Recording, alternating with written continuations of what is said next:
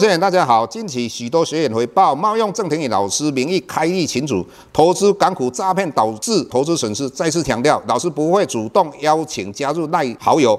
再次强调，老师没有 Telegram 群组。再次强调，老师只有在 PressPlay 撰写产业探讨文章。再次强调，老师不会在赖群组回答任何问题，有任何问题在 PressPlay 平台内发问。再次强调，老师不会教大家投资港股，老师只有投资台股，请大家勿点选不明的赖群组以及连接，任何信息请审慎评估并提高警觉，切勿上当受骗。郑重呼吁，请勿盗用郑庭宇老师本人名义发文，冒用他人名义发文，以触犯伪造文书罪，请勿以身试法。接下来本周影片开始，各位大家好，又到我们本周解大盘的时间。时常会听到有一些人在讲说，投资股票的话可以用懒人的方法。那对老师来讲，这个是不可思议的一件事情。当你进到股市里面，就要想一个问题：股市里面就如同一场战争，随时都是枪林弹雨，就如同现在我们看乌克兰东部每一个城市都是枪林弹雨。所以在这种状况之下的话，你当然要对于未来的趋势。要懂，你要知道，你这一段期间，过去十年，为什么不管美股或台股的报酬率会那么高？因为我们看到很多人在讲说，啊，过去十年台股的话报酬率多高啊，他赚了多少钱？他用的方法可能用 N A C D，可能用所谓的呃移动平线，用 R A，或是直立几趴以上，或是说他买的方法，只要他再跌下来，就一直往下摊平。为什么这些方法在这一段期间都有效？其实很多人。他赚到钱，这段期间他还不知道他是为什么赚到钱，他以为说他用的这些方法他可以赚到钱，那事实上不是啊，其实很简单，是因为从二零零八年来，除了在二零一六年美国联邦基金利率来到二点二，接下来 COVID-19 又跌下来，是在这样的一个背景之下，他赚到钱。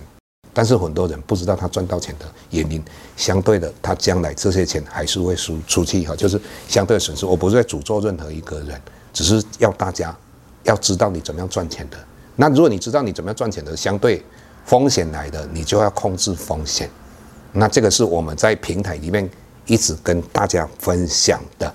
所以之前美国从二零一九年 COVID-19 来，它不但用利率往下压低。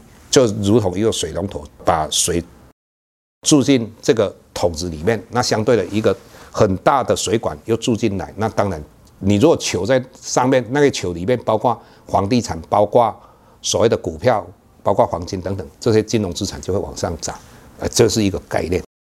那第二个我们要跟各位谈的是什么？我们在放假这一段期间，我们看到美国十年期公债殖利率，它是一个倒挂的。那为什么倒挂？很简单的一个道理，老师时常讲，美国十年期公债值利率跟联邦基金的利率是一步一期，所以我们在三月份的话，美国本来要升息两码嘛，因为我们看到上个礼拜他会议记录是这么讲的，他升了一码，这个当然会造成两年期公债值利率往上升的幅度会比较大一点。相对的，我们在上个礼拜我们听到的，美国在五月份的话要很大力的缩表。他要收表的时候，他当然就是要卖十年期公债。那他卖十年期公债，各位，如果你是持有十年期公债的一个投资人或是投资机构有，他是不是会先卖？当然会先卖。所以一卖下来，当然十年期公债喷上来，喷上来之后，当然这个倒挂就又变成不会倒挂了。理由是在这个地方。那至于说利率倒挂跟景气跟股市之间有没有？关系这个很难讲，我认为没有什么大的关系。简单讲啊，两千年我们 IT 产业泡沫，从它第一次应该一九九八年第一次倒挂，经历了四百二十二天，它才经济衰退。在两千零八年，它是二零零六年开始直立倒挂，那之后经过五百七十一天，经济才衰退嘛。在二零一九年八月份的话，它又一个直立倒挂，那直立倒挂之后。在到了二零二零年，经济衰退的话，经历了一百六十三天。那事实上，二零二零年是 COVID-19 引起的经济衰退，不是说殖利率倒挂，殖利率倒挂难道它会一起说有 COVID-19 吗？这个是不可思议吗？所以这个不全然有关系哈。那回头来讲，如果美国要升息，那要大量的收债的话，当然在这种状况之下，如果我们央行不再升息，今年都不升息的话，那当然台币就会很快的贬值。所以在这种状况之下，我个人认为央行应该今年会再升息。那如果它央行再升息的话，回头来讲，我们看到金融股就相对有机会。那金融股相对有机会的话，我们就要有一个思维，什么样一个思维呢？如果我们用第一金来讲，第一金今天大概快要三十块，如果它再涨两成，三十六块。那如果兆丰金，如果以四十四块来讲，它再涨两成，大概五十二块多嘛。如果我们用台企银，它再涨两成，它大概也是十六块多一点点。哪一个比较有机会？我现在不是只有跟这两档股票，我用举例的嘛。你把所有的这些金融股做做一个比较嘛，把那个以利息作为获利的这些金融股做比较，包括彰化银行啊、华南银行。当然，今年的话，你对证券股相对就要小心一点，以证券收入为主的。为什么？很简单嘛。去年的话，我们的成交量到六千多亿啊。为什么会到六千多亿？原因很简单嘛，因为很多小白进来。第一次买股票，因为是一个多头趋势，那很多人都可以赚到钱，赚到钱一个分享一个，那到最后这个整个市场的小白就非常多，包括以前老手等等，那就造就了去年的六千多亿。但是各位你要知道，当股票一直往上涨的时候，每一次回档修正也都非常惨烈啊。像去年我们五月份的话，疫情大爆发，台股从一万六千六百多点跌到一万五千。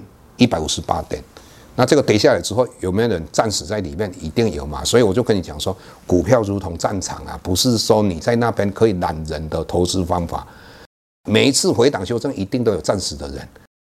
一次暂时的啊，假设说我们这个市场里面有暂时的一百个，第二次又暂时的两百个，第三次又四百个，当然这个投资的人就越来越少，成交量当然会越来越少嘛。随着这个趋势，那当然，如果说整个趋势又往下的状况之下，如果你那些不知道你为什么赚到钱的人，在这个趋势往下的当中的话，很多人会把本来赚的钱在半山腰全部都亏出去。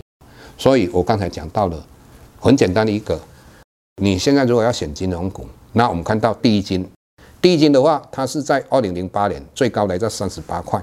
那之后的话，一直到现在才有突破上一次的高点，就近十年的高点二十七块。它要到三十八块，几率高不高？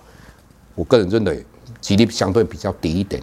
那台积电，各位你要知道，它今年的话，获利成长性绝对是比兆丰金、华南金、彰化银行、第一金幅度会大，甚至于我们刚才讲到这几档股票。今年的 EPS 不见得会成长，甚至有一点点的相对我衰退都有可能。但是台积银应该是会成长的，所以我个人认为台积银的话，后面还是值得各位去呃期待哈。